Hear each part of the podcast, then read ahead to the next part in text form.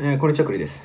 この動画は、教祖になる方法というテーマでお話ししています。まあ、前回までの思想編で、教祖となって教団を立ち上げるまでの思想はクリアしたはずです。ここからはいよいよ実践編となります。すでに教義は素晴らしいものとなっていると思いますが素晴らしいものも人に伝えなければ意味がありませんまあ大変だと思いますが布教活動をね積極的に行っていきましょうただし闇雲に活動してはいけません費用対効果というものをきちんと意識して効率よく人へリーチしなければいけないからですまずはね弱っている人を探すことです。宗教の本質というのは弱っている人を救ってハッピーにすることだからです。人に何を言われてもまずは弱者を対象にしましょう。別にあなたは誰も騙しているわけではないからです。まあ、具体的な方法ですが思想編でも述べている通りに偶然とか不思議なことに霊的な意味を持たせることがあります。そうすると弱っている人はただ弱っているんじゃなくて何か意味があって弱っていると考えるようになるからです。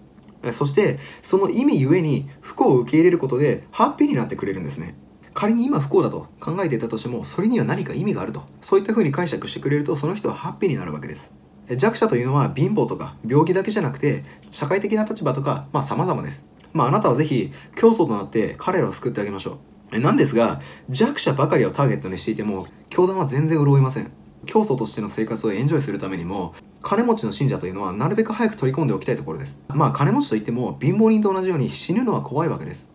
例えば中国で初めて大統一を成し遂げた始皇帝って、えー、いるじゃないですか。この始皇帝は不老不死を求めて無茶苦茶な行動をしてます。まあ、いくらね、金とか力とか権力があっても死ぬかもしれないという精神的な悩みは一生消えないんです。そこで宗教の出番となるわけです。まあお金というのは綺麗事を並べるだけではなかなか稼げないものです。泥臭いことをしなければいけないわけですね。したがってお金持ちを年を取ると奉仕することで自分の活動を正当化したくなる傾向にあるんです。まあ金持ちからじゃんじゃんお金をいただこうじゃないかというわけです。まあ、宗教を布教するときに厄介になるのが親族です。まあ、イスラム教のムハンマドは妻が最初の信者となりましたが、イエスの場合はマリアに心配されています。まあ、イエスは家族がダメだと判断したので、地元を飛び出てその信者を家族だと言ったわけです。これはね、釈迦も同様ですよ。じゃあなぜムハンマドはうまくいったかと。これは自分自身はただの人間だが、神にそう言われたから、代弁者となっているだけだと反論しているんですね。これはね、すごくて賢くていい方法なわけです。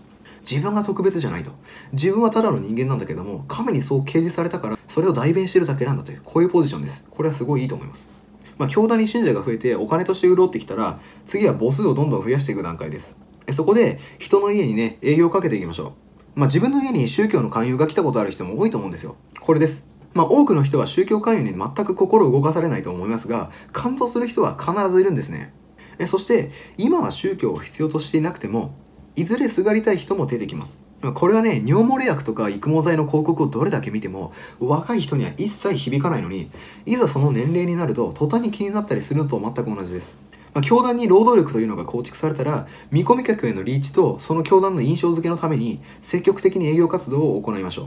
また、宗教を運営していく上で、イベント開催も非常に重要です。まあ、大規模なものじゃなくても構わないです。気軽にね、行えるイベントを定期的に開催していくわけですよ。これは地区単位で行うとより良いです。というのも、地域のコミュニティというのが自然に構築されていくからです。まあ、思想に感動する人とか精神的に救われたくて入信する人もいると思いますが地域のコミュニティに惹かれて教団に入る人だっているんですね。遠くて話の合わない親戚であれば近くて価値観があっており仲のいい人との関係性を維持したいのがまあ暇な人間なわけですよ。なんでこの地区単位のイベント開催というのは非常に重要なんです。えさて教団がさらに潤って人も増えてきたらぜひ行いたいのが宗教建築です。まあ強い宗教団体というのはどこもでかくてきらびやかな本部を持っているわけです。まああなたも教祖として建築物で周囲を圧倒しちゃいましょう。ただし、ただ大きいだけではダメです。日常からの飛躍を感じさせるようなものでなくてはいけないんですね。まあ建物のそば通った時に、なんだここやぶやなおいっていう、この異世界観を醸し出す必要があるんです。まあ、僕の話をちょっとすると、まあ、バカ高い食べ物とか、えー、パッと見てすぐにわかるグッズっていうのを販売して、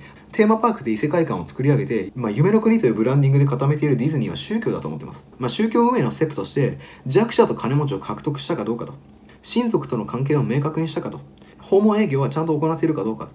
イベント開催は行っているか、コミュニティ作りをしているかと、宗教建築を行ったかどうか、これらを確認しておきましょ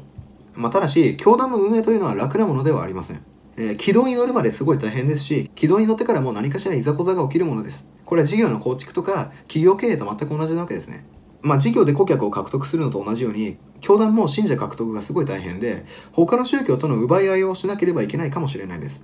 じゃあ、いかにして他の宗教との競争に勝つのかと。この際、相手をこき下ろすことがすごい大事になります。まあ、弱点をついて、まあ、自分たちを比較対象として称賛することで入信へと引き込むわけです、まあ、このようにして他の宗教を悪口で蔑むのは伝統的な宗教も行ってきている技です。そしてそれはかなり過激でした。手っ取り早く信者を増やしたいのであれば巨大な宗教に噛みつくのはありかもしれないです、まあ、ただし相手を攻撃すれば自分も当然のように攻撃されます。まあ、近年は傾向として他人をこき下ろすことを良しとしていないので共存を目指すのもかなりいい手だと思います、まあ、他の宗教というのをうまく使いつつも自分の教団を権威づけられるようにうまく頭を使っていくわけですね。ここで言うと SNS のフォロワーの増やし方というのは、まあ、かなり参考になると思います。すでにインフルエンサーとして信者を抱えている人がいるじゃないですかこの人に噛みつくのか共存を目指すかというのはあなたのポジション取りにとってすごい大事だなと思いますえでは話を戻します教団を運営していく中で、え和を乱す異端児というのは必ず出てきますえこのような場合の対処方法というのを歴史から学んでいきましょうという、えこういった話です。えまず、異端児は追放すべきです。まあ、仮にどれだけ内部としては重要なイベントであろうと、別に外から見れば単なる内部争いにしか見えないので全然大丈夫です。競技に背く者は徹底的に追放すべきです。まあ、ここまでで皆さんはきちんと教団をね、運営できるようになっているはずです。まあ、しかし、うまくいった時に怖いのは何か失うことなわけです。まあ、迫害をね、受ける可能性も覚悟しなければいけないわけです。ただし、迫害を受けることには結構メリットもあって、その障害を跳ねのければ、教団の結束力というのは固まるんですね。まあ、世間から批判を受けても、日蓮系の創価学会が熱心に布教活動をしているのは、こういった理由もあります。まあ、ちなみに日蓮は迫害を受けている人ですね。え、こういった風に教団として信者がいますと。え、こういった状態で外から何かしらの圧力を受けたとしても、その迫害行為というのは、教団の団結力を高めるイベントになったりするんですね。こういった迫害というイベントは、突き返して結束力が高めるようにあなたは頑張らなければいけないわけです。まあ、教団運営において困難と立ち向かう時に他の教団との関係はどうするのかとか異端児は追放したのかどうかとか迫害をうまく利用できているかというところを確認しておきましょうもうね軌道に乗った教団を運営しているあなたは甘い汁を吸える段階に来ています。まあ度を超えない範囲でちゃんと贅沢をして信者をハッピーにするための方法というのも解説したいなと思います。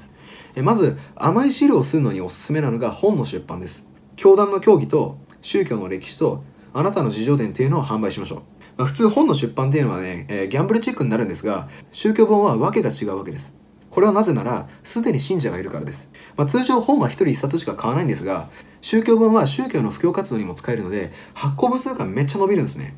そして圧倒的に売れやすい状態で本を出版してあなたはほぼほぼ間違いなくベストセラー作家としての地位も獲得できます。この状態は新規の信者を増やす営業活動にも使えるわけです。まあ、本屋のベストセラーの枠にあなたの本が載っていたら感動した人が入信するかもしれないじゃないですか。なんで本の出版はめっちゃ強いんです。本の出版でいい感じに儲けたあなたはここで終わってはいけません次は物販ビジネスです普通ね、物を販売するときは、人が必要なものを考えて作るじゃないですか。なんですが、宗教は日常であって、かつ日常と乖離していなければいけないわけです。まあ、つまりね、不要なものを作って、堂々と売りつければいいわけです。まあ、葬式に行くとき、こう、わけのわからない数珠つけていくじゃないですか。えつまり本来必要ではないはずである不要品を買わないと失礼であるという風潮にすれば高い値段で売りつけられるわけです。まあ、こういった風に数珠と並んで免罪符を売るのもいいです。免罪符は何かっていうと、それを買うと罪が許されるというものです。まあ、人が何かしら不安に思っていることを免罪符を売りつけることで軽減できるわけです。つまり人の不安を解消しているわけですよ。すなわち、